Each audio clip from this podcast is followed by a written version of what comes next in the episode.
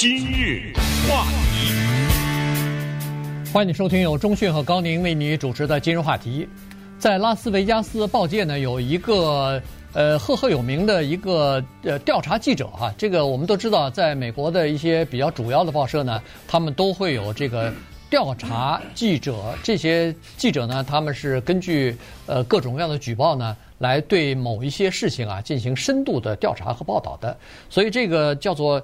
Jeff Gearman 的这一位六十九岁的记者呢，他从事这个行业差不多四十年了。那么他在拉斯维加斯呢报道过非常多的这个呃层面的东西啊。你比如说他呃呃揭露过这个呃拉斯维加斯的黑帮啊，呃这个暴徒啊，呃不当的政客呀，呃赌场巨头啊，甚至所有的滥用这个呃权力或者滥用城市资金的这些整个事件的幕后的黑手。等等啊，所以呢，呃，他在当地还是挺有影响力，而且大家都相信他的报道挖掘出来的东西的这个真实性。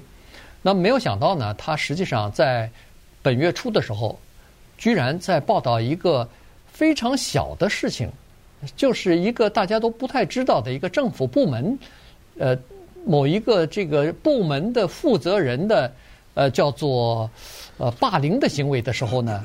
居然送了命啊！被人给杀害了，所以这个事情呢，在当地引起了震惊和愤怒啊。那这个嫌犯呢，已经被逮捕了，而且可能马上就要在法庭上受审了。所以今天我们把整个的事情的来龙去脉跟大家讲一下。对，在美国的过去的三十年里面呢，算是今天我们介绍的 Jeff Gierman 在内，一共有九名记者遇害。所以相对的来说，尽管记者呢是一个比较危险的工作。但是，它的危险性呢，主要是表现在海外，就跑到一些有啊有战地记者，确实是啊，他们的生命危险特别的高。但是在国内呢，相对的来说还不是那么的高。三十年嘛，对，九个人，当然也是不应该了。作为记者，你说他 凭什么丧命啊？就是因为碰到了一些敏感的人嘛。那么那个对方，要不就是亲自，要不就找人。把这些记者给做掉了。那么这个人呢，Gierman 就是这么一回情。刚才讲，他叫做调查记者。所谓调查记者，就是说白点就叫做挖黑，挖一些黑资料，就是那些见不得人的东西，他能有本事给他挖出来。你想想，他调查过拉斯维加斯旅游局的问题，拉斯维加斯旅游局滥用民众的钱，大肆的这个做一些很铺张的事情，被他给挖出来了。那整个旅游局因此改变，所以你看记者都很有用的啊，他不需要什么走司法的程序，他就是把一篇故事、把一篇文章写出来登出来，我看你怎么办，你怎么向民众？他还揭露过拉斯维加斯这个地方的法医部门，就是验尸官呐，对这个部门里面的存在的一些歧视啊、性骚扰啊。那边拉斯维加斯有一个著名的橄榄球队 Raiders，什么攻击者还是什么？袭呃突袭者啊，突袭者 对。那个橄榄球队里面的歧视啊，啊，那个里面的一些不公平的现象啊，等等，也是被他挖出来了，登在报纸上面，然后也是很难看啊，让那个球队。后来呢，就发生了一个事儿，就有一天啊，有两个人找他，因为大家都知道哪一个记者是谁是负责写这种报告的，就俩人约他，说我能不能约你在那个 Starbucks 喝个咖啡，我们有点事儿。他就去了，这两人就叫做所谓的县民啊，就是提供资料的人。那么坐下来以后呢，这两人特别的紧张，就说啊，说我们是啊一个叫做公共管理部的员工，这里面呢有一个公共管理员，很多老百姓都不没听说过，是干嘛的？这个部门是，说这个部门是这样，是处理什么呢？就是有些人去世了以后啊，他留下一些房产呐、啊，对，什么钱财啊。呃，显然没有遗嘱啊，没有遗嘱什么的，这个部门就是处理这个的，所以普通老百姓是不知道的。那么他们就说啊，说这个里面有一个负责人叫做公共管理员，呃，这个人呢，他叫 Robert Tellis，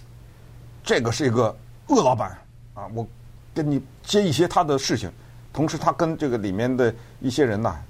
有这种任人唯亲呐，打压一些人，抬一些人呐，等等，制造啊各种各样的小小集团呐，他还跟一个。已婚的女性有婚外恋，他自己这个 Robert Tellis 本身也是一个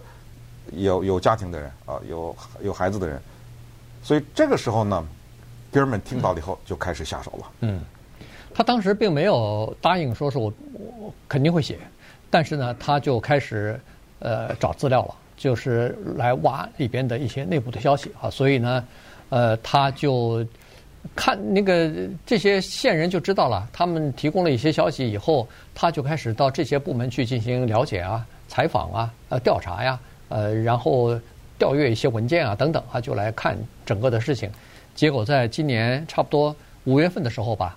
他真的五月还是六月我忘记了。还真的就第一篇报道就出来了，嗯，那五月份的第一篇的报道就出来了，就把这个部门的这个负责人在这个整个的办公室里边的所作所为的一些事情呢，就等于揭发出来了。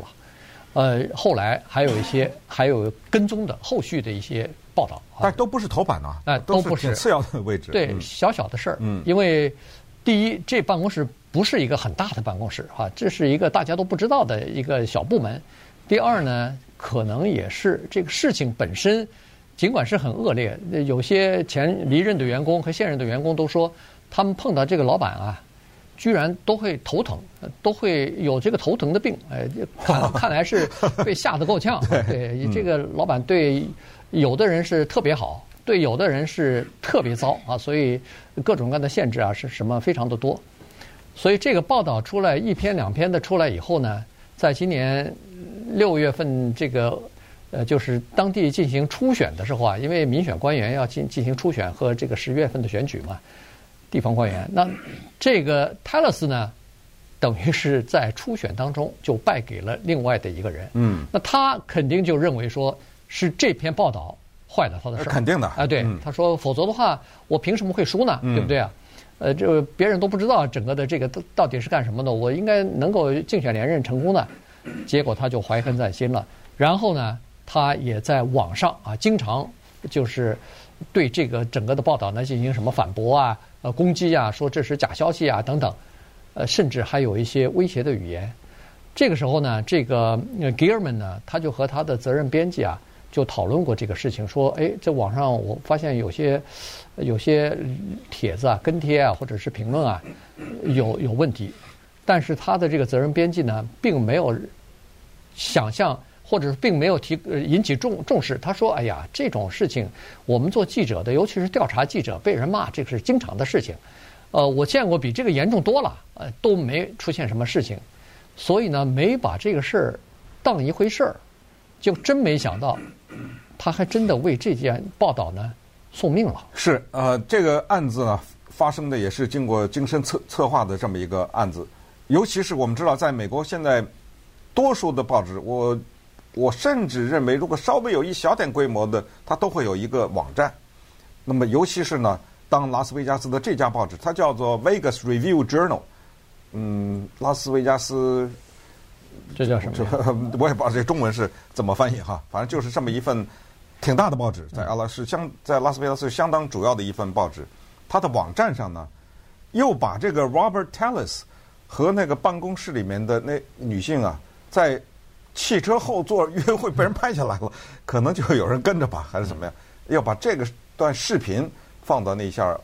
那个网上以后，那么当然这个 Robert 他肯定是大为光火啊，呃，他就还约着要去见那个写这个记者的写这篇文章的记者，还要当面啊跟他吵啊什么的之类的，但是这些呢都不解心头之恨呐，于是呢。他开始策划了，在这个记者家旁边啊，有些人正好在修路，啊，那些修路的工人呢，我们都知道穿着那种橘黄色的衣服啊，对，戴着草帽什么之类的。他注意到了这一点，所以他动了杀心了。这一天呢，他就化妆成那个修路的工人，穿着那种修路的橘黄色的外衣，戴着大的草帽，因为那个草帽很大，你就看不到他的脸嘛，对不对？就到了这个记者的家，而这一个。城市管理员或者叫做呃公共管理员呢，他家住的地方离那个记者的家啊十五分钟开车，嗯，他就去了。今日话题，欢迎您继续收听由中讯和高宁为您主持的《今日话题》。这段时间跟大家讲的呢是赌城拉斯维加斯一名呃知名的这个调查记者遭到杀害的这个事情哈，因为他报道了呃一个算是不算很大的这么一件事情，也没有引起太多的轰动，而且也不是他们报社头版的头条的这么一个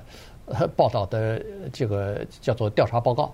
但是没有想到，就因此而送了命。你说他报道黑帮，他没送命；对，报道谋杀，他没送命。没送命。对，他报道很多大的知名企业的这些呃事情，他都没送命啊。顺便说一下，他对这个整个的呃做调查记者有兴趣呢，是在他早年的时候，大学毕业，他是呃东部的这个密尔瓦基的人。对，那个时候呢，他在报社找到一份工作的时候呢，认识了一位。警察调查记者，呃，一个是警察身份，但同时他又做调查记者，那这个身份好好极了啊，因为他经历各种各样的案子嘛，所以两人呢经常在呃工作之余呢，到这个酒吧喝点酒，然后双方就探讨一下这方面的事情。他就对这个调查报告这件事情着迷了，所以呢，他后来认为说。这方面的事情最多的，尤其是和黑帮、暴力、谋杀有关的事情呢，他认为说拉斯维加斯应该比较多，嗯，所以他就跑到拉斯维加斯找工作，居然在拉斯维加斯当时最大的一个报纸《太阳报》找到了工作，就是做这个调查记者。当然后来因为报纸我们都知道受到网络的冲击啊，呃，裁员呐、削减这个版面啊，各方面的原因呢，他就离开了《太阳报》呢，就到了刚才所说那个。呃，评论杂志就是是洛拉斯维加斯这么一个 review 呃 journal 啊，在这个公公在在这个报社呃工作。那么这个事情啊，他被谋杀这件事情呢，就是在这个这家新的报社里边所发生的。对，二零零一年的时候呢，他出了一本书，这个书的名字叫《罪恶之城的谋杀》，写的是赌城的一个赌场的大亨，呃，叫做 Ted Binion。被黑社会做掉的这件事情，后来呢，他又写了一个特别知名的大型的报道，就是二零一七年，不是有一个人拿着枪在酒店的房间里冲那些音乐会的人扫射嘛？对，他写了那个事情的报道。后来我们才知道，原来这个打枪的人他是想打旁边的一个燃料罐，造成更大的一个伤害，让那个原料燃料罐爆炸的，结果那个没有成功。那么回到这个事情，他得罪了这么个人，就是 Ted，呃，他得这个 Robert Teles。结果这个人呢，就化妆成修路的工人，那天就到他家去了。到他家以后呢，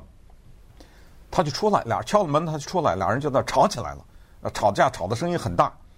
然后接下来呢，他就拿出预先准备好的刀呢，就把啊哥哥们呢给杀了。杀了以后呢，他回到家里去。他当时不是戴了一个大草帽嘛，嗯，还穿了一双球鞋。他回家以后啊，拿剪刀把这个草帽剪成碎片。把那个球鞋也给剪了，也给弄碎了，但是他们没扔，不知道为什么。反正警察最后呃找到他的时候呢，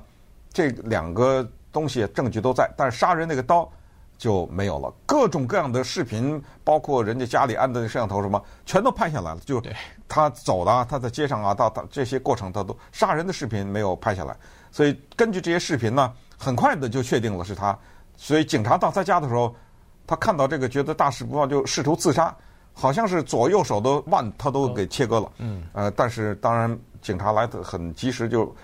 让他赶紧抢救，所以他还没死成。所以现现在就变成这么一个情况，就是接下来他就我不知道拉斯维加斯有没有死刑，反正接下来。就肯定定罪，他就这辈子就在监狱里待着了。对，因为因为第一有这个监控的视频啊，第二呢有他鞋上沾的血迹，第三呢有在现场他留下来的 DNA 好，所以呢即使没有找到作案的凶这个杀人的凶器啊，但是基本上就可以坐实是他做的案啊。然后他呃最后可能他我我不知道了，他在法庭到底会不会自己认罪啊什么的。但是他自己切割割腕啊，想要自杀什么的各种迹象表明是确实就是他是这个凶嫌了，所以他的这个，呃，刚才所说 Gilman 的他的同事，在他被杀了以后呢，是特别的气愤啊，所以因为还有其他的调查记者呢，都为自己的安安危，都为自己的生命安全担心啊，所以呢，就在这方面呢，就做做了很多的这个报道，比如说追踪报道，一是我们的记者被杀了，第二是这个。呃，发布了嫌疑人的照片和视频。第三呢是说，呃，最新的跟踪啊，最新的进展案情。最后一一篇报道是令人震惊的逮捕。所以这个凶凶嫌呢，现在就已经落网了。